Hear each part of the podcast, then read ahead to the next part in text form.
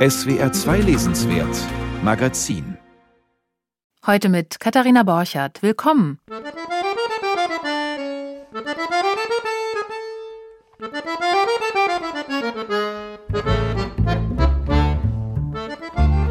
Wir reisen heute zuerst in die Zukunft mit neuer Science Fiction aus China. Die Sci-Fi-Zeitschrift Kapsel hat eine Sonderausgabe zum Thema Träumen gemacht. Darin ist alles erlaubt, nur positiv müssen die Zukunftsvisionen sein, was in Zeiten schmelzender Polkappen und brennender Dörfer gar nicht so einfach ist. Wir reden gleich drüber. Dann folgen weitere Besprechungen, unter anderem zur Lyrik von Ben Lerner. Und am Ende entlassen wir Sie mit einem Gang über den neuen Annette von Droste-Hülshoff Lyrikweg im Münsterland, auf dem viele Gedichte der Droste erklingen. Ein Ausflugstipp für die Sommerferien. Also nicht zurück in die Zukunft, sondern vorwärts in die Vergangenheit in dieser Sendung. Die Musik dazu kommt vom neuen Album der Band Firasso, das passenderweise Tales heißt, Geschichten.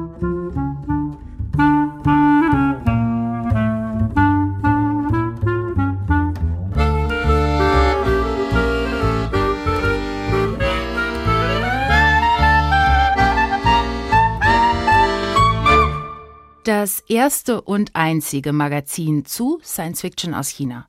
So nennt sich stolz die Zeitschrift Kapsel. Gemacht wird sie in Berlin. Kürzlich ist das vierte Heft erschienen, eine ziemlich umfangreiche Sonderausgabe zum Schwerpunktthema Träume. Der Auftrag an die übrigens ziemlich berühmten chinesischen Autoren Bao Shu und Anna Wu und auch an die beiden deutschen Autoren Anja Kümmel und Tim Holland lautete: Schreibt eine Zukunftsvision, aber bitte eine positive.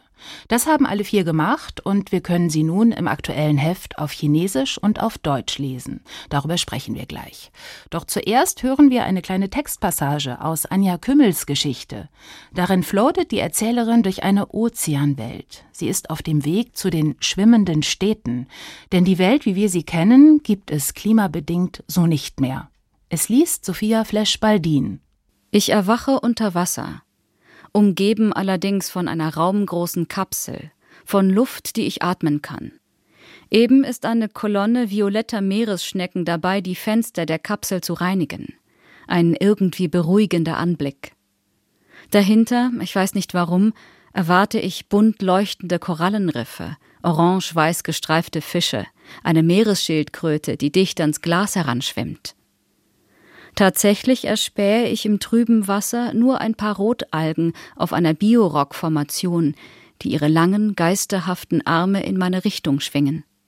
Ich war mir nicht sicher, ob die schwimmenden Städte wirklich existieren. Von gigantischen Seerosen war die Rede gewesen, von Bäumen, die zu Häusern zusammenwachsen, aber auch von Pontons aus recyceltem Plastik, von Solaranlagen und ausgedehnten Algenfarmen. Wo Reichtum ist, entsteht ein Bedarf an Dienstleistungen. In Ocean World gab es klare Missionen, eindeutige Maxime. Wenn es dir hier nicht gefällt, kannst du woanders anheuern, wie auf einem Kreuzfahrtschiff. Im Kopf habe ich Bilder von begrünten Glaskuppeln, türkisen Lagunen, Hafenpromenaden, Menschen verschiedener Hautfarben in Businessanzügen, Gelabas, Thorps oder Saris. Menschen halten Geräte an ihre Ohren andere werfen lachende Kinder in die Luft. Der Himmel ist blau, die See ruhig. Wähl mit deinem Haus, noch so ein Slogan, der sich mir eingebrannt hat. Strahlend weiße Hexagone treiben auseinander, fügen sich zu neuen Formationen. Erwachen in einer Kapsel auf dem Weg zu den schwimmenden Städten. Denn nach zwei großen Wellen gibt es die Welt, wie wir sie kennen, nicht mehr. Jetzt lebt man in schwimmenden Städten. Oder ist das Ganze gar nicht real, sondern nur ein Computerspiel namens Ocean World? Darüber will ich jetzt sprechen mit dem Kapsel-Herausgeber Lukas Dubro und dem Redakteur und Übersetzer Felix Meyer zu Fenne, die aus Berlin zugeschaltet sind. Guten Tag. Schönen guten Tag. Vielen Dank für die Einladung. Wir freuen uns, hier zu sein. Hallo, vielen Dank. Ja, Herr Dubro, Herr Meier zu Fenne, was für einen Traum entwirft Anja Kümmel denn hier in dieser Geschichte? Worin besteht denn Ihre positive Zukunftsvision? Also bei Anja Kümmel ist es eben so, da äh, landet ein posthumanes Lebewesen, ein Sim, ohne es zu bemerken in der analogen Welt, wo es von hyperintelligenten Unterwasserschwarmwesen gerettet wird. Die kommunizieren als wir und leben, wie Sie es ja auch gesagt haben, in schwimmenden Städten, die eben CO2-neutral sind und aus Solaranlagen und Algenfarmen bestehen und an riesige Seerosen erinnern. Und als dritte Form gibt es da die Holobionten. Die können leuchten, ihre Farben und Formen frei verändern und ja, sind durchsichtig, was sehr cool ist. Als ich das Heft las, Kapsel, hatte ich den Eindruck, dass virtuelle Welten eine große Rolle bei diesen Zukunftsvisionen der jungen, relativ jungen Autoren ja noch spielt. Also in einer Wurstgeschichte zum Beispiel bringt ein Nerd ein Computerspiel auf den Markt, um damit in der echten Welt seine Schwester zu finden. Und auch Bao Shu erzählt in seinem Text von einer virtuellen Liebesgeschichte, die eigentlich viel spannender ist als die reale Ehe des Erzählers. Also real und virtuell beeinflussen und überblenden sich da ständig eigentlich. Sind das denn ernstzunehmende Utopien oder sind es eigentlich bloß Computerfantasien? Ich glaube, in der Geschichte geht es weniger um die mögliche Realisierung der abgebildeten Technik. Die Technik ist in dieser Geschichte oder in diesen Geschichten und wie in vielen anderen Science-Fiction-Geschichten häufig immer nur ein Medium. In der Geschichte bei Bauschuh zum Beispiel steht die Frage im Zentrum, wie können Figuren oder die Charaktere den perfekten Partner fürs Leben finden. Das Positive daran sind ja die Möglichkeiten, die dabei abgebildet werden. Ob es oder dass es tatsächlich in der realen Welt so weit kommt, dass wir auf einmal unser, unser Leben im Cyberspace oder in virtuellen Welten verbringen, ich glaube, das wollen die Geschichten gar nicht prophezeien. Sie haben jetzt den Namen Bao Shu schon so beiläufig genannt. Ich habe ihn auch schon genannt. Bao Shu ist ein in China sehr berühmter Autor. Er ist auch derjenige, der die Trisolaris-Trilogie von Liu Cixin weitergeschrieben hat. Das ist ja ein internationaler Bestseller gewesen und ist es eigentlich auch immer noch. Bao Shu hat den Anschlussband Botschafter der Sterne geschrieben. Der ist im März auch auf Deutsch erschienen. Also Bao Shu, das ist ein Science-Fiction-Promi. War es nicht ganz schön schwer für Sie, für Ihre Zeitschrift an den ranzukommen? Als ich vor ein paar Jahren in Peking war, lud mich Yadja, die Autorin unserer zweiten Ausgabe, zu einer Lesung ein. Bauschuh und sie sollten dort sprechen. Auf der Veranstaltung habe ich dann Bauschuh kennengelernt und nach der Veranstaltung standen wir lange da und haben uns unterhalten. Ich habe ihm ein Heft in die Hand gedrückt und er war im Grunde sofort ganz angetan. Und dann, als ich ihn für die vierte Ausgabe angefragt habe, kannte er das Magazin natürlich schon und ich musste im Grunde gar nicht mehr viel Überzeugungsarbeit leisten. Ja, der Vorteil ist natürlich, dass Ihr Heft in zwei Sprachen erscheint, ne? auf Deutsch und auf Chinesisch alle Texte, sodass ein chinesischer Autor dann auch lesen kann, was drin steht. Wie machen Sie das denn überhaupt? Also jetzt mal abgesehen von Baoshu. Wie finden Sie neue Autorinnen und Autoren in China? Ja, woher wissen Sie, was in China gerade angesagt ist und wer da die spannenden Texte schreibt? Ich bin regelmäßig in China und habe mittlerweile dort viele Kontakte und auch Freunde in Science-Fiction-Kreisen, mit denen ich immer regelmäßig spreche. Jetzt auch noch, während der Pandemie. Immer wenn ich in China bin, versuche ich so viele Leute wie möglich zu treffen und weiß immer auch schon genau, wenn auf meiner Reiseroute oder auf meinem Trip eine bestimmte Stadt steht, wen ich dort treffen kann. Und die Leute schreibe ich dann im Vorfeld an. Und ja, meistens klappt es dann auch. Wenn ich nicht vor Ort sein kann, verfolge ich, was gerade so trennt und diskutiert wird, viel in Online-Gruppen bei WeChat. Dort gibt's immer ganz viele Artikel, Berichte. Da kommt man immer sehr schnell einen guten Eindruck, äh, welche Autoren gerade besonders im Fokus sind, wer gerade sehr viel besprochen und publiziert wird. Und das ist immer sehr ausschlussreich. Das äh, klingt so, als seien Sie wirklich äh, immer gut auf dem Laufenden. Sie haben zum Beispiel auch einen Text von Ken Liu mit drin gehabt, ähm, dem Doyen der amerikanisch-chinesischen Science Fiction. Sie hatten kürzlich mal einen Essay von Dietmar Dart dabei und im aktuellen Heft ist Anne Cotton mit dabei mit einem Essay.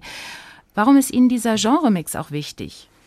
Also wir sagen, dass es nicht nur reicht, die Texte zu übersetzen, sie müssen eben auch vermittelt werden. Und das machen wir so, dass wir eben diese Texte aus China zugänglich machen, indem wir sie in der Originalsprache abdrucken. Aber dann legen wir eben zugleich auch verschiedene oder ganz viele Zugänge zu ihnen. In jeder Ausgabe gibt es Illustrationen, Begleittexte wie Interviews, Leserbriefe, Essays, in denen eben Themen aus der Geschichte erklärt und diskutiert werden.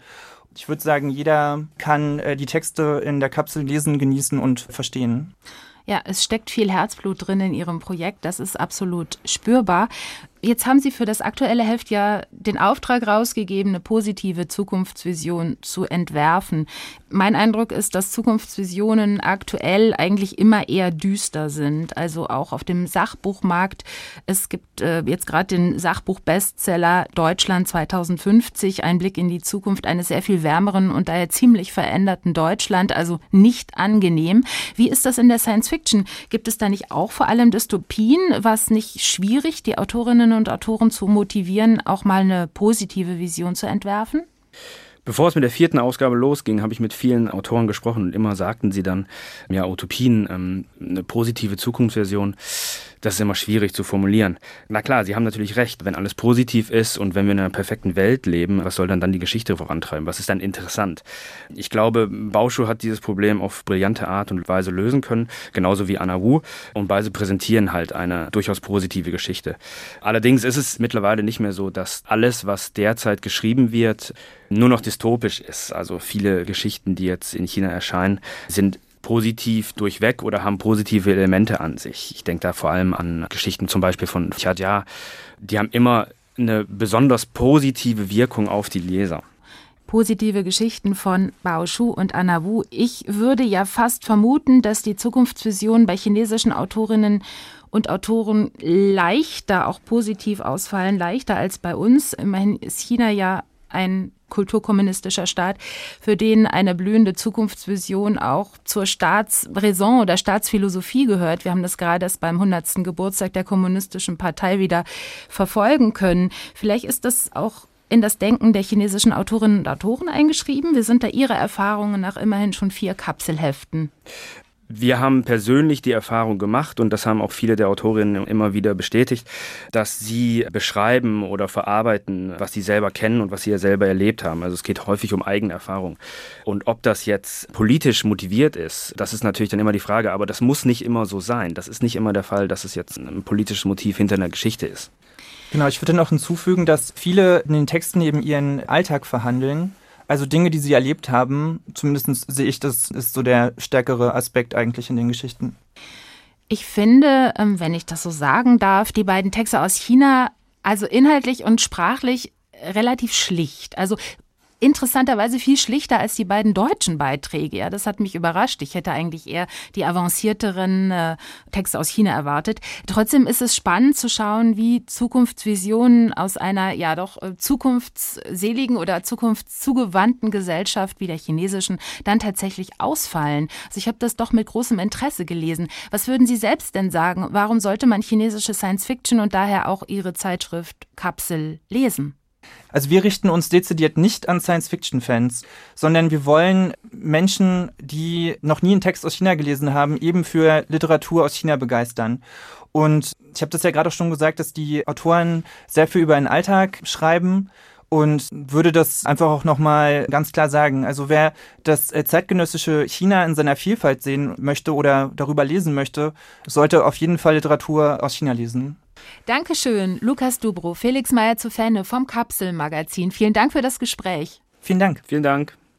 Vier Ausgaben der Science-Fiction-Zeitschrift Kapsel sind bereits erschienen, alle sehr aufwendig illustriert. Das nächste Heft erscheint noch im Laufe dieses Jahres, und zwar im Frühwerk Verlag.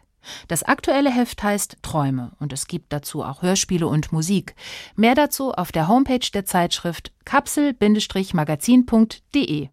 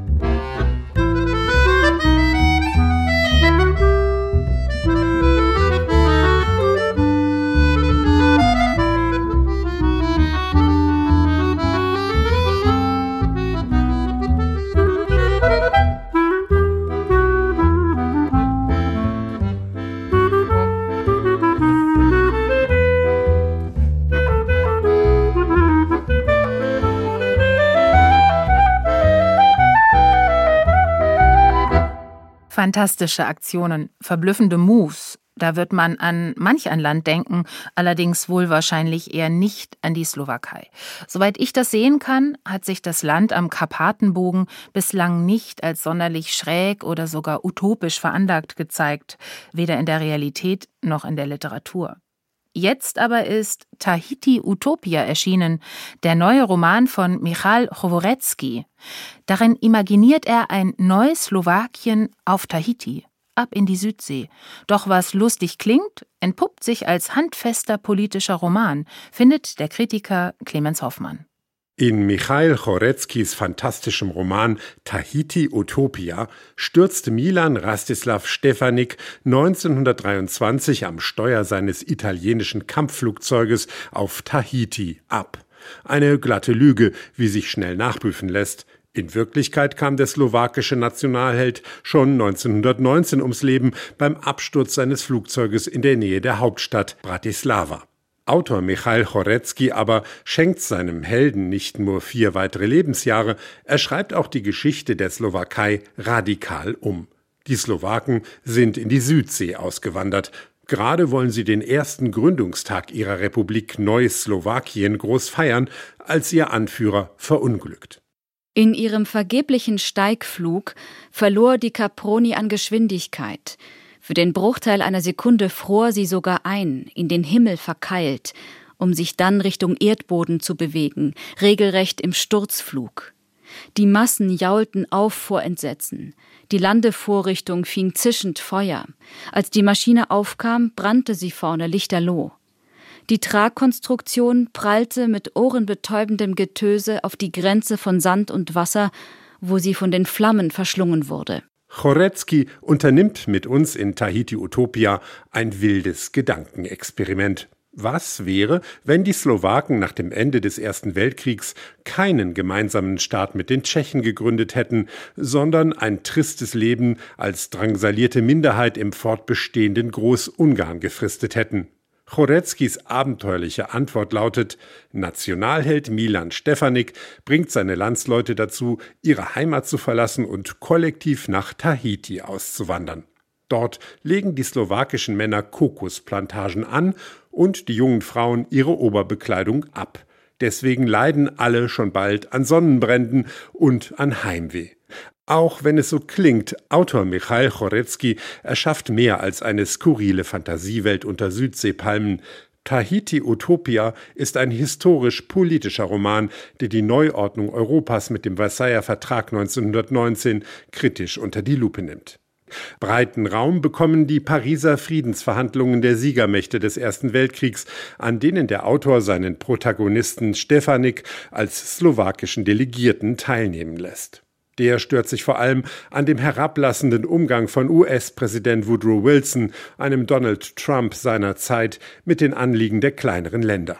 So erhellend sich manche dieser Zusammenhänge darstellen, dieser Teil ist zu lang geraten und wirkt dadurch etwas bemüht. Plastisch, bisweilen durchaus drastisch, beschreibt Michail Chorecki aber, wie die Slowaken in ihren ursprünglichen Siedlungsgebieten immer mehr unter ethnischen Säuberungen leiden und schließlich aus dem nach Versailles bei ihm nicht aufgelösten Großungarn nach Tahiti emigrieren. Zur Erinnerung, wir befinden uns in den 1920er Jahren. Über Österreich und Süddeutschland wälzt sich eine schier endlose Karawane Richtung Frankreich, wo die Schiffe zur Fahrt in den Pazifik warten. Eine besondere Pointe, in einer Vorstadt von München bereiten die Deutschen den Slowaken einen unerwartet freundlichen Empfang. Bayerische Pfadfinder gaben Essen aus. Die Kinder bekamen frische Milch, warmen Tee und Äpfel. Ein paar Jugendgruppen hatten ihre Mitglieder mobilisiert, die eine Kleidersammlung veranstaltet und Hilfswachen postiert hatten. Sie schenkten den Unterkühlten Socken, Hosen, Mäntel, Pullover, Mützen und Schals. Das Pfarrhaus und die Kirchenschule stellten für die Übernachtung zwei Turnhallen und zahlreiche Militärzelte zur Verfügung. Die Szene lässt sofort an die Flüchtlingskrise von 2015 und die deutsche Willkommenskultur denken. Womöglich ein leicht pädagogischer Hinweis des Autors an seine slowakischen Leser, die die großen Flüchtlingsströme von Budapest nach Österreich seinerzeit selbst eher als Zaungäste beobachtet hatten. Mit einer weiteren Erzählebene treibt Chorecki das kontrafaktische Erzählen dann vollends auf die Spitze. Wir lernen eine neuslowakische Historikerin in der Jetztzeit kennen. Sie lebt also schon in dritter Generation auf Tahiti. Die junge Wissenschaftlerin hat, Überraschung, einen utopischen Roman verfasst. Darin wohnen die Slowaken im Jahre 2020 in einem unabhängigen Staat in Mitteleuropa, der Slowakischen Republik. Das einstige Königreich Ungarn wiederum hat nach der Niederlage im Ersten Weltkrieg zwei Drittel seines Territoriums, den Zugang zum Meer sowie 14 Millionen Einwohner verloren. Michal Chorecki gelingt hier eine schöne Wolte, mit der Realität und Spekulation noch ein bisschen mehr ineinander verdreht werden.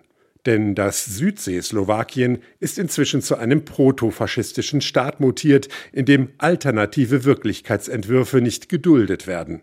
Uniformierte junge Männer marschieren vor dem Haus der Historikerin auf und verbrennen ihr Buch. Im Fernsehen wird sie als ausländische Agentin verunglimpft und in dem inzwischen aus der EU ausgetretenen Ungarn wird sie verdächtigt, von dem ungarischstämmigen US-Börsenmilliardär Soros finanziert zu sein.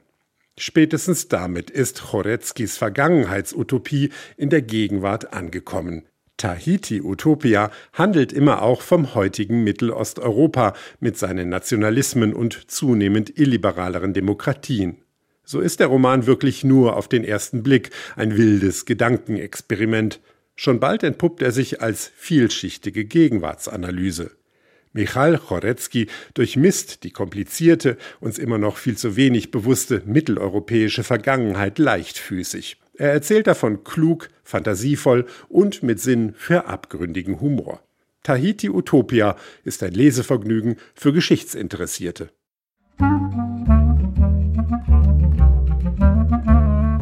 Tahiti Utopia von Michal Choworecki, aus dem Slowakischen übersetzt von Mirko Kretsch, erschienen im Tropenverlag. Sie hörten eine Rezension dazu von Clemens Hoffmann hier auf SWR 2.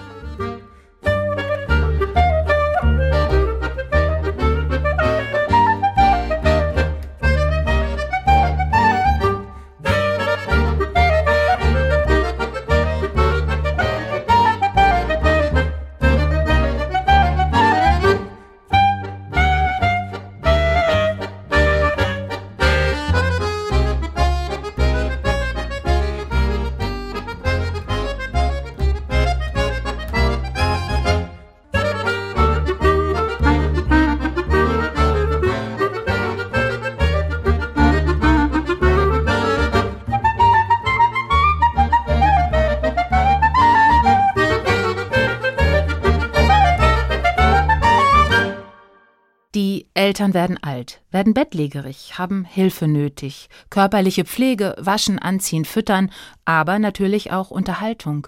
Sie möchten noch etwas mitkriegen, möchten, dass man ihnen etwas erzählt, möchten noch etwas zu denken und zu grübeln haben. Manche wollen daher, dass man ihnen etwas vorliest.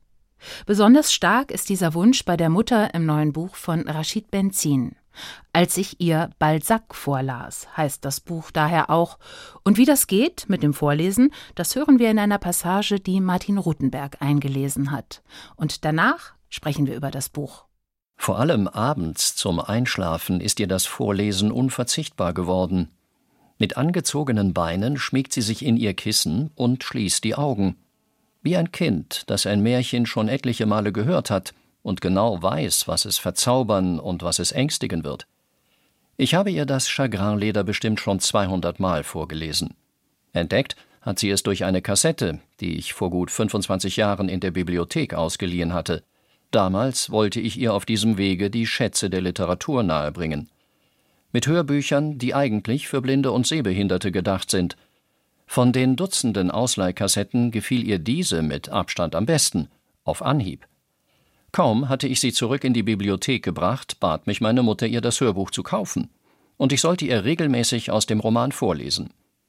Um ein wenig mit meiner Zeit zu haushalten, beschaffte ich, obwohl mich ihre Faszination für immer dasselbe Werk ein wenig beunruhigte, alle möglichen Adaptionen des Chagrin-Leders. Ich kaufte ihr Videokassetten, später DVDs mit den Bearbeitungen als Drame lyrique, als Oper, als Ballett und die vielfältigen Verfilmungen für Kino und Fernsehen. Aber keine davon genügte den Ansprüchen meiner Mutter dahingehend, dass sie auf mein Vorlesen verzichten wollte. Es muss schon Balzac sein. Und von Balzac auch nicht irgendwas, sondern der Roman La Peau de Chagrin. Auf Deutsch etwas sonderbar übersetzt mit das Chagrinleder. Etwas anderes will diese hochbetagte Mutter nicht hören, eine gebürtige Marokkanerin in Sjaarbek, einem Einwandererviertel in Brüssel. Und wer ihr vorliest und auch die Geschichte erzählt, das ist ihr jüngster Sohn. Warum gerade Balzac? Und was passiert hier sonst noch? Darüber will ich jetzt sprechen mit der Kritikerin Claudia Kramacek. Guten Tag, Frau Kramacek. Hallo, Frau Borchardt. Ja, der Vater des Erzählers, der ist seit langem verstorben. Die vier Brüder wohnen alle woanders. Also da bleiben nur noch die Mutter und ihr Sohn, sie 93, er 60, Literaturwissenschaftler an der Uni. Er zieht wieder bei ihr ein, um sie zu pflegen. Was erleben die beiden denn da in den letzten Lebensjahren der Mutter? Nun, ich würde sagen, eine so ungewöhnliche wie liebevolle Mutter-Sohn-Beziehung. Er zieht zurück in die Zwei-Zimmer-Wohnung in Skarberg, wo sie alle groß geworden sind. Und äh, mit 45 bereits entscheidet er sich, dass er diese Mutter pflegen wird. 45, das ist ein Alter, da kann man noch als Mann eine eigene Familie gründen. Das macht er nicht. Er stellt eigentlich alles Private, alles Privatleben, private Bedürfnisse, eigene Bedürfnisse zurück und stellt sein Alter komplett in den Dienst dieser Mutter. Er kocht für sie, er sitzt bei ihr am Bett, er spricht mit ihr, liest ihr eben vor, bringt sie zur Notstation, wenn sie mal wieder glaubt, zu sterben, was sie ganz oft glaubt. Und er wäscht sie auch, setzt sie auf den Topf, pflegt sie körperlich. Und das ist keine Selbstverständlichkeit in dieser Kultur. Nein, überhaupt nicht. Er schämt sich auch sehr oft. Das schreibt oder erzählt er auch sehr deutlich. Also er macht sehr, sehr viel für sie. Und während er bei ihr sitzt, da kommen auch viele Erinnerungen in ihm hoch. Ne? Sie war Analphabetin, Zeit ihres Lebens hat sie bei anderen Leuten geputzt.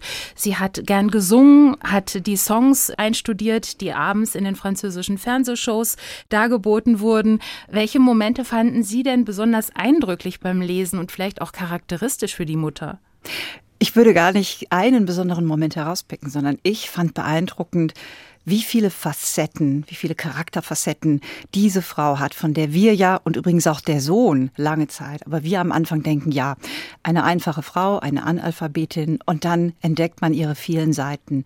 Sie ist scheu und demütig, aber sie ist doch stolz. Sie weiß auch das Heft in die Hand zu nehmen. Sie ist eine Analphabetin und doch voller Weisheit, ja, Toleranz und Weltoffenheit, mehr als teilweise ihre Söhne. Und je länger man eben mit ihr zu tun hat, umso mehr erkennt man diese Vielschichtigkeit und wird dadurch wie vielleicht der eigene Sohn der eigenen Vorurteile überführt, da man eben erstmal denkt, naja, eine einfache Frau. Und das ist sie eben überhaupt nicht. Sie ist eine sehr spannende literarische Figur. Und diese literarische Figur entwickelt eine besondere Vorliebe für andere literarische Figuren, nämlich für den Roman La Peau de Chagrin von Honoré de Balzac, auf Deutsch Das Chagrinleder, was ich um ehrlich zu sein, dem Autor nicht ganz abgenommen habe. Denn Balzac ist ganz schön anspruchsvoll und die Mutter kann eigentlich nicht so gut Französisch. Und es hat sich mir darüber hinaus auch nicht so ganz vermittelt, was denn genau die Mutter am Chagrinleder eigentlich so gerne mag, dass sie das immer und immer wieder hören möchte. Können Sie mir weiterhelfen? Für mich hat sich das auf dem Wege erschlossen, was ich eben schon gesagt habe. Es ist eine Frau mit vielen Facetten, unbekannten Seiten ihres Charakters und sicher auch eine Frau mit gewissen Geheimnissen und vor allen Dingen sicher auch eine Frau, Betonung, mit Sehnsüchten, was der Sohn auch eben lange vor sich selbst verleugnet hat. Und ich glaube, das ist die Verbindung, die sie zu diesem etwas erotisch aufgeladenen Roman, wo es ja um die Sehnsucht nach einem anderen Leben geht, was sie dazu affiziert. Zu Balzac und diesem Roman Roman, aber vielleicht noch stärker zu Balzac selbst. Das ist für mich eigentlich eher in diesem Roman wie eine Chiffre. Er steht für die Hochkultur, für die Welt der Literatur und der Gebildeten. Eine Welt, zu der Mann, wir und vielleicht auch der Sohn oder von der wir erstmal denken, dass diese Frau als Lesende und als Figur erstmal gar nicht dazugehört, dass sie ausgeschlossen ist davon.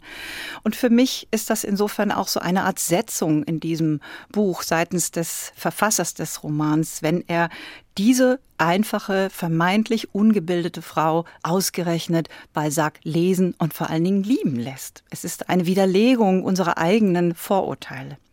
Ja, Stichwort Hochkultur, das finde ich jetzt ja interessant. In französischen Büchern ist in den letzten Jahren, vielleicht auch generell, aber in den letzten Jahren eben auch das Thema Klassenzugehörigkeit ganz wichtig. Auch Klassenscham, also die Scham aus der Unterschicht zu stammen. Ich finde Rashid Benzin walzt dieses Thema hier auch ganz schön aus und er versucht zugleich eben auch ziemlich angestrengt die Geschichte seiner Mutter durch literarische Verweise und Analogien an diese französische Hochkultur eben an Balzac anzudocken. Auch im Originaltitel merkt man das übrigens. Ainsi parlait ma mère heißt der Originaltitel im Französischen und das zitiert natürlich Ainsi parlait Zarathustra, also sprach Zarathustra von Nietzsche. Ich muss sagen, mir ist das alles zu dick. Für mich würde die Geschichte der Mutter auch ohne all das wirken oder finden Sie, dass dieser kulturelle Überbau auch irgendwie nötig ist? Ich finde ja, denn wenn man zu lesen beginnt, denkt man ja, ja, das ist jetzt einer von den vielen gerade sehr angesagten Immigrantenromanen mit Themen wie Diskriminierung und Rassismus. Und diese Themen sind ja drin. Aber das wichtige Thema ist das soziale Aufsteigertum, das der Sohn durchläuft, der sich selbst darüber klar werden muss, dass er die Mutter und damit seine eigene Herkunft lange verleugnet hat, sich also seine eigenen Herkunft geschämt hat. Und da sind wir bei dieser Klassenfrage. Und wenn die Mutter dann in diesem Roman so spricht wie Balzac oder Zarathustra, dann reklamiert der Autor damit natürlich einen Platz für sie, für sich, für seinesgleichen und stellt damit eigentlich indirekt auch die Frage, wer darf überhaupt wie sprechen in der Literatur, wer darf überhaupt rein in die Literatur, allemal in einem Land wie Frankreich. Ja, das Aufsteigersein, das spiegelt sich hier tatsächlich auch stilistisch. Sie sagen, das ist in Ordnung, das auch für sich zu reklamieren. Ich finde, es hat ein bisschen was Gestelztes. Also ich zitiere mal einen Satz. Da sagt der Erzähler zum Beispiel, also Zitat, im Zusammenhang mit dem Chagrinleder und unseren Wortgefechten habe ich mich in meiner Erzählung ein wenig gerühmt, meine Mutter geschickt zu einer fundierten Analyse des Werks bewegt zu haben. Das finde ich steif. Oder liegt es an der Übersetzung? Tja, oder liegt es an der Lesart? Man könnte das auch als ironische Passage lesen. Ja. Und zwar als eine ironische Distanzierung des Autors Rashid Benzin von diesem Ich-Erzähler, der selber eine Art Entwicklungsroman quasi durchläuft. Und natürlich ist das ein gewisser Sprachduktus, aber vielleicht ist das auch eine Mimesis, eine Art mimetische Rollenprosa, mit der das vorgeführt wird, weil das eben nur so geht. Oder wir deuten auch das noch als die Reklamation, also das in Anspruch nehmen einer bestimmten Sprache, die eben immer nur bestimmten Figuren erlaubt wird. Und hier wird das sozusagen dieses Muster durchkreuzt. Dann ist es fast ein Brechtscher Effekt. Man könnte meinen, dass dieses Buch autobiografisch ist, denn äh, auch Rashid Benzin äh, stammt aus einer marokkanischen Einwandererfamilie. Und der Untertitel der deutschen Übersetzung lautet die Geschichte meiner Mutter. Das klingt eben sehr autobiografisch. Das französische Original wird hingegen ganz klar als Roman ausgewiesen. Was ist denn nun wahr? Ich glaube, das werden wir nicht herausfinden. Ich lese diesen schmalen Band als eine perfekte Autofiktion. Da gibt es sicher biografische Einspringsel, aber die sind übersetzt in eine Fiktion, die als solche nur schwer zu erkennen ist. Und ähm, wir dürfen nicht vergessen, Rashid Benzin, der hat ja bereits einen Roman vorgelegt, so wie zwei wichtige Werke rund um das Thema, wie anschlussfähig ist der Islam in der Moderne. Er ist ja selber auch Islamwissenschaftler und Historiker. Für mich belegt dieser Roman genau das. Der Islam, die Muslime, so wie er oder wie diese einfache, vermeintlich einfache Mutter, die sind anschlussfähig leistungsfähig. Die sind schon längst angekommen und die sind vielleicht viel weiter, was es heißt, offenen Geistes und Herzens zu leben. Das zeigt nämlich dieser Roman. Und ich habe daraus viel mehr gelernt über Fragen, was sind die Mechanismen und Kollateralschäden von Immigration und Integration, als von manch anderen dicken Wälzern, die derzeit darüber vorgelegt werden auf dem Markt. Claudia Kramacek, ich habe jetzt ein bisschen gegen den Roman andiskutiert, finde Ihre Einwände auch spannend. Vielen Dank für das Gespräch. Gerne geschehen. Als ich ihr Balzac vorlas, so heißt der neue, schmale Roman von Rachid Benzin. Andreas Jandl hat ihn aus dem Französischen übersetzt. Erschienen ist er im Piper Verlag.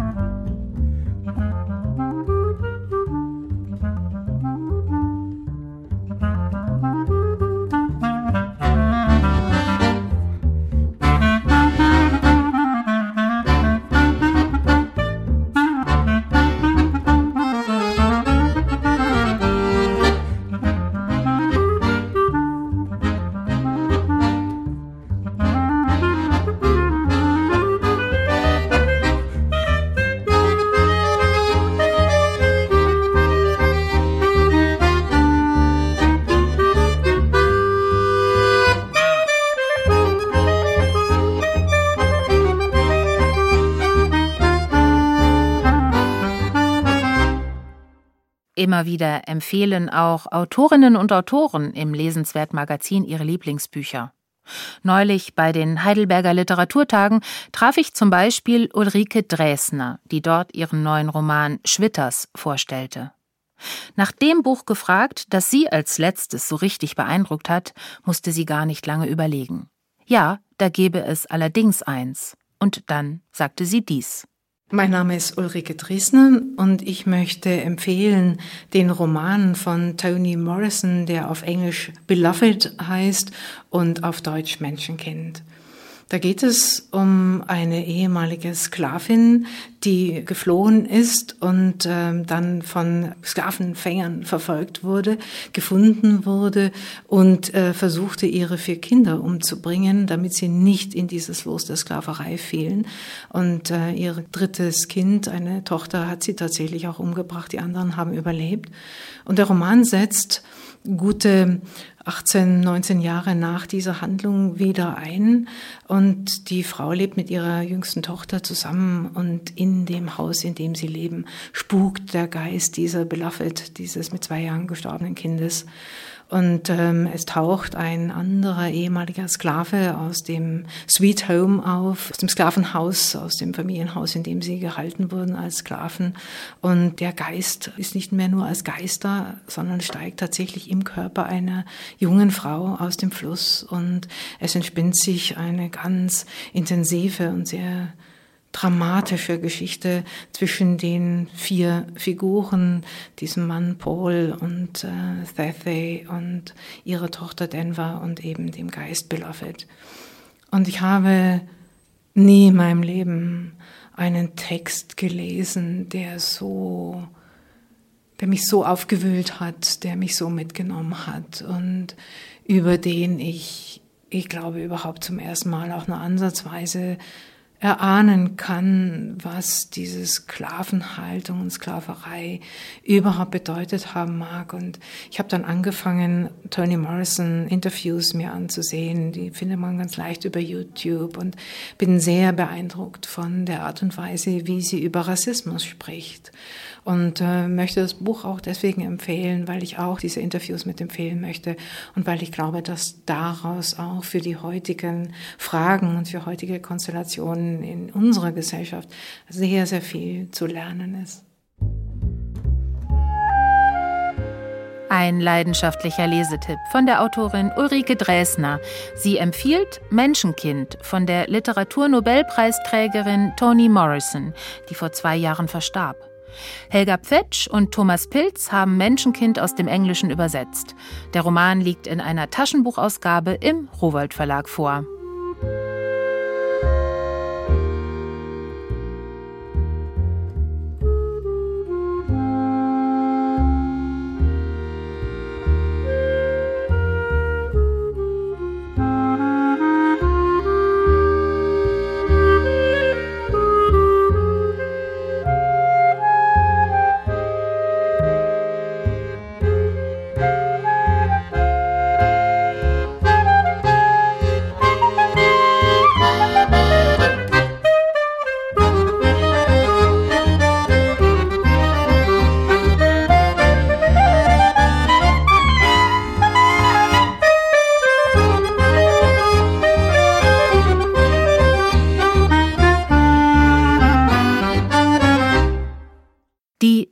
Topeka-Schule, so hieß der amerikanische Roman, der letztes Jahr bei uns besonders intensiv diskutiert wurde. Da war Donald Trump noch Präsident. Ein politischer Roman, in dem der Autor Ben Lerner von realer und auch von sprachlicher Gewalt im Amerika der Jetztzeit erzählte. Sprache und Sprechen, das sind seine großen Themen. Deswegen war seine Hauptfigur in der Topeka-Schule auch ein Lyriker. Und Lerner schreibt auch selbst Gedichte. Die liegen nun in einem dicken Sammelband vor. No Art, so der Titel. Flankierend dazu ist ein Essay von Lerner erschienen. Warum hassen wir die Lyrik? Ulrich Rüdenauer hat beide Bücher gelesen. Die Topeka-Schule machte Ben Lerner zum internationalen Star-Autor. Im Zentrum des erfolgreichen Romans ein hochbegabter, wenn auch etwas haltloser junger Mann, der es als Debattiermeister zu einem gewissen Ruhm bringt. Lerner beschreibt eindrucksvoll die sprachliche Aufrüstung, die an amerikanischen Highschools betrieben wird. Es gibt ehrgeizig ausgetragene Redewettbewerbe, bei denen es weniger um den Austausch von Gedanken geht, mehr um die Schnelligkeit, mit der dem Gegner Argumente und Sätze an den Kopf geworfen werden. In der Highschool bestand das Problem für ihn darin, dass das Debattieren einen zum Nerd und die Lyrik einen zur Pussy machte. Auch wenn beides dazu beitragen konnte, einen in die undeutlich imaginierte Stadt an der Ostküste zu bringen, von der aus man mit großer Ironie über seine Erfahrungen in Topeka berichten konnte. Und genau dahin zog Ben Lerner. Die Topeka-Schule weist wie alle seine Romane autobiografische Motive auf. Lerner selbst war Landesmeister im Debattieren. Er ging nach New York und legte drei Gedichtbände vor. Nie machte Lerner einen Hehl daraus, wem er sich als junger Dichter ästhetisch am stärksten verbunden fühlte. Dem 2017 verstorbenen John Ashbery etwa, der zur avantgardistischen New York School gerechnet wurde. Oder Rosemary Waldrop, einer experimentellen, gerne mit Collagen arbeitenden Lyrikerin und Übersetzerin. Lerner steht in dieser Tradition. Wer also seine Romane liebt, sollte bei den Gedichten zumindest gewarnt sein. Leicht machen sie es einem nämlich nicht. Manchmal wirken sie sogar ein bisschen protzig und aufgesetzt, fast so, als würden sie durch ausgestellte Kunstfertigkeit die Vorbilder Ashbury und Wardrop beeindrucken wollen. Auch Lerner arbeitet exzessiv mit Versatzstücken. Er collagiert und schneidet Widersprüchliches zusammen. Im Falle von Lerner handeln die Gedichte von einem Ich, das die amerikanische Gegenwart als merkwürdig zerrissen wahrnimmt. Einem Ich, das sich der Sprache anvertraut, ihrer medialen Verwertung aber misstraut. Und von einem Ich, das nicht direkt, sondern nur auf Umwegen von der Liebe sprechen kann. Dabei entstehen Gedichte über die Nacht und verwandte Gedichte Gemälde über Nacht, Schlaf, Tod und die Sterne.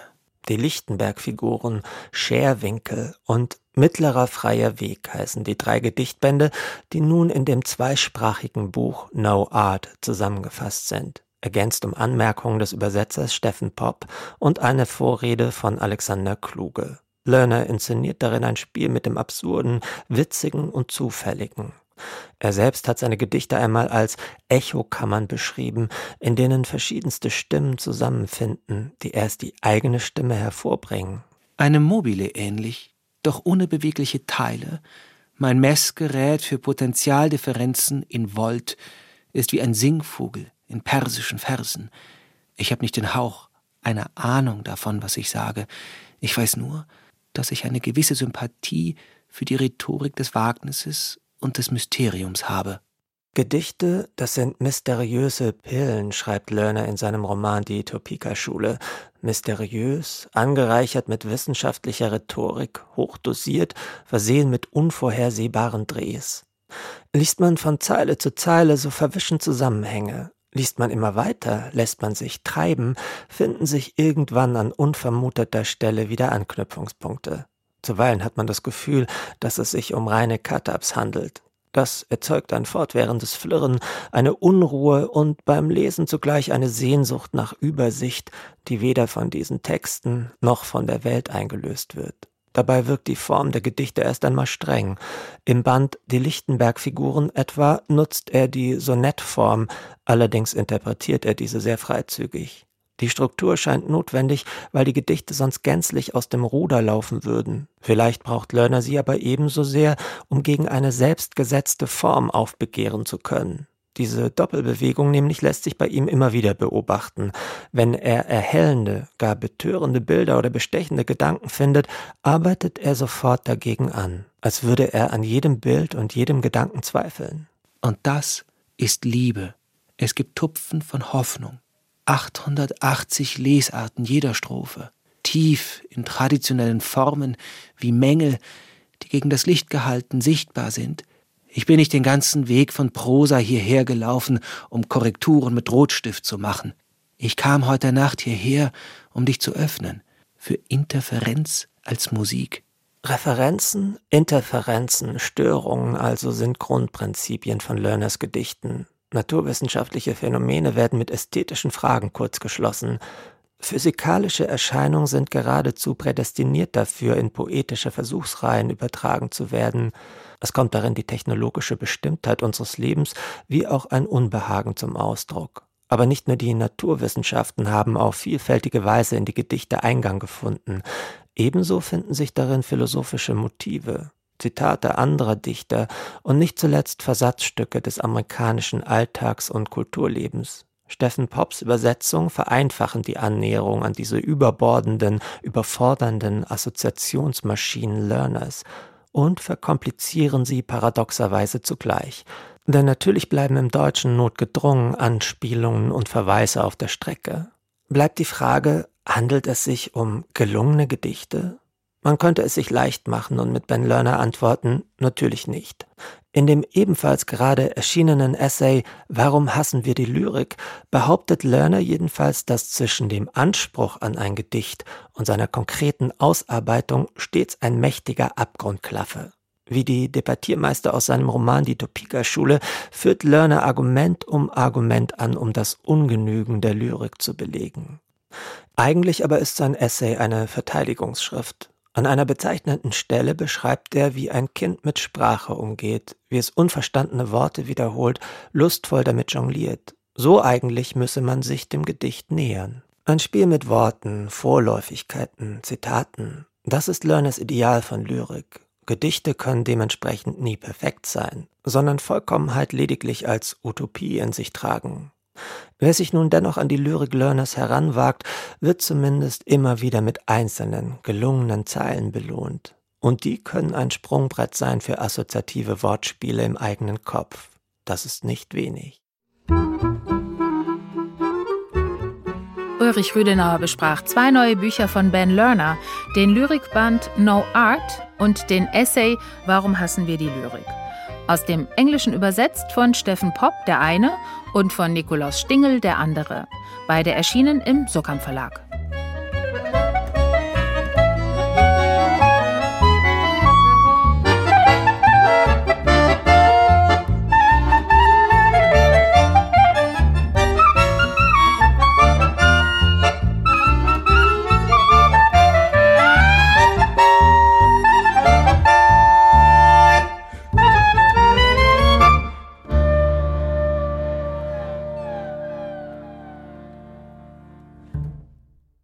Gedichte kann man im stillen Kämmerlein lesen, in wunderbarer Einsamkeit, ganz für sich.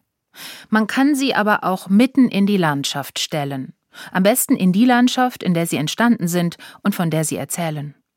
So geschehen im Münsterland mit den Gedichten von Annette von Droste-Hülshoff. Hier im Süden kennt man sie vor allem als späte Bewohnerin von Meersburg am Bodensee. Die längste Zeit ihres Lebens aber verbrachte sie auf Burg Hülshoff, wo sie geboren wurde, und im nahegelegenen Rüschhaus. Die sieben Kilometer zwischen den beiden münsterländischen Anwesen lief die große Spaziergängerin wohl hunderte Male ab. Jetzt ist daraus ein Lyrikweg geworden. Mit 20 aufwendig gestalteten Informationsstelen zu Leben und Werk der Annette von Droste-Hülshoff. Ein literarischer Ausflugstipp von Marco Poltronieri. Die ersten Schritte auf den Spuren der Droste. Ein Blühstreifen rechts, ein überbordendes Rapsfeld auf der linken Seite. Sah so die Landschaft aus in den ersten Jahrzehnten des 19. Jahrhunderts, als Annette von Droste-Hülshoff als junge Frau unzählige Male hier ihre Streifzüge unternahm, durch Wiesen und Felder? Was hat sich verändert? Was ist geblieben? Der Wandel ist das große Thema dieses Lyrikweges. Der Wandel der Landschaft kommt in jeder Station vor. Der Wandel der Literatur. Wie greifen wir heute Literatur von Annette von Droste-Hülshoff und aus der Zeit auf? Und wie verarbeiten wir auch die Landschaft und vor allen Dingen den Wandel eben auch der Landschaft? Der Lyrikweg gibt darauf künstlerische, manchmal auch verspielte Antworten. Mitverantwortlich dafür ist Claudia Ehlert vom Center of Literature auf Burg Hülshoff. Das Literaturmuseum und die Droste Stiftung haben zusammen mit dem Landschaftsverband Westfalen-Lippe einen sieben Kilometer langen, abwechslungsreichen Wanderweg geschaffen. Es ist nicht nur ein Wanderweg, es ist nicht nur eine schöne Bereicherung für die Radregion Münsterland, sondern es ist eben auch ein Outdoor-Museum mit gestalteten Räumen in der Natur, die eben zum Verweilen und zum Vertiefen von bestimmten Themen oder eben auch vom Werk und Leben Annette von Droste-Hülshoffs einladen. 20 Infostationen geben Auskunft. Stahlstelen bieten Sicht- und Haltepunkte. Jede Station setzt Akzente. Die renaturierte Brücke über den Wasserlauf der Münsterländischen Ahr, die alte Eibe, die Heidelandschaft am Haus Rüschhaus. Man kann die Versteinerungen selber ertasten, die hier im Münsterland gefunden wurden. Man kann an zwei Kurbelkisten die damalige Heidelandschaft unweit des Rüschhauses wieder zum Leben erwecken und hier unweit der Burg eben die Vogelstimmen, die es hier in der Gegend gegeben hat oder auch noch gibt, die kann man auch wieder zum Klingen bringen. Annette von Droste-Hülshoff war nicht nur eine bedeutende Lyrikerin und Autorin, sie war auch Naturliebhaberin. Darin war sie ihrem Vater ähnlich. Vogelstimmen tauchen häufig in ihrem Werk auf. 1838 schrieb sie Der Morgen war so schön. Nachtigallen rechts und links antworteten sich so schmetternd aus dem blühenden Gesträuch und Hagen, dass ich um fünf Uhr im engsten Sinne des Wortes davon geweckt worden bin und es mir unmöglich war, wieder einzuschlafen. Sie sieht den Menschen als Teil der Natur und das ist ja eigentlich eine Stelle, an der wir heute auch wieder sehr stark stehen, weil wir die Grenzen des Planeten sehen. Droste hat die in vielen Texten auch schon vorausgesagt und darauf aufzubauen und eben diese Sprache, die sie dafür findet, für uns heute vielleicht wieder neu zu finden. Das wäre eigentlich toll, wenn das gelingen würde. Dabei helfen Jörg Albrecht, dem künstlerischen Leiter der Burg Hülshoff, dass viele Kulturschaffende die Droste längst wiederentdeckt haben. Zu ihrer Zeit galt sie als das verschrobene, seltsame Fräulein mit lyrischem Talent. Heute ist sie für viele zeitgenössische Künstler eher Avantgarde. Claudia Ehlert.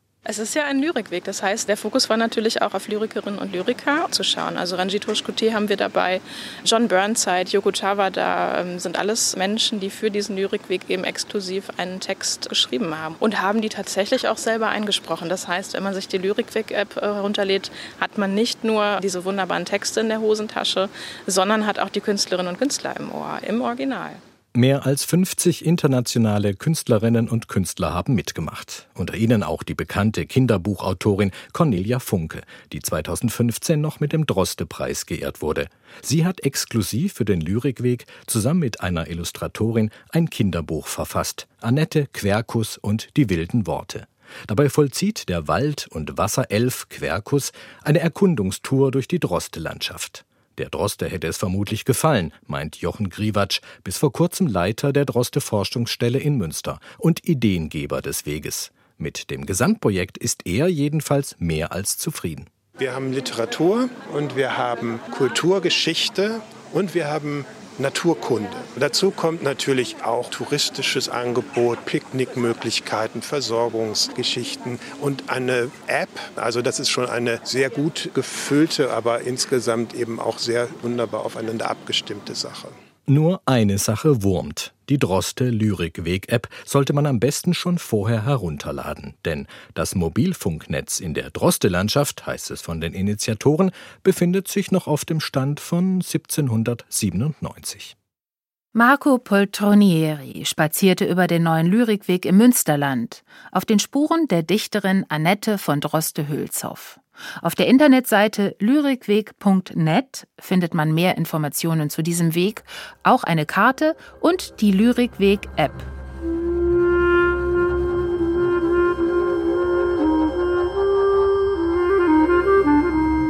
Die Sendung geht zu Ende. Heute haben wir besprochen Träume, die neue Ausgabe der Sci-Fi-Zeitschrift Kapsel, erschienen im Verlag Frühwerk.